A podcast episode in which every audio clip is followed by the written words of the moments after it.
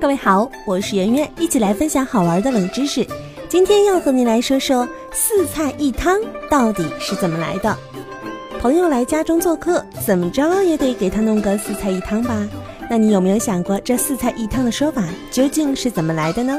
相传朱元璋当皇帝那年正赶上天灾，百姓缺衣少食。可就在这样困难的时刻，一些打工贵人却整天花天酒地。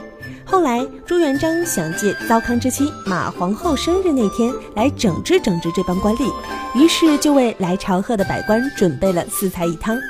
第一道菜是炒萝卜，第二道菜是炒韭菜，第三道、第四道是两碗大青菜，最后一道汤是葱花豆腐汤。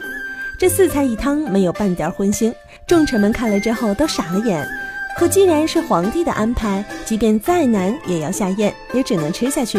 没想到朱元璋还在宴席之后当众宣布，以后大家不管宴请什么客人，最多四菜一汤，违者将从严惩处。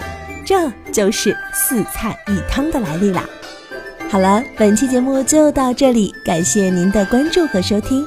如果想第一时间了解节目的更新内容，请点击收藏按钮或者是订阅按钮，随时想听就听。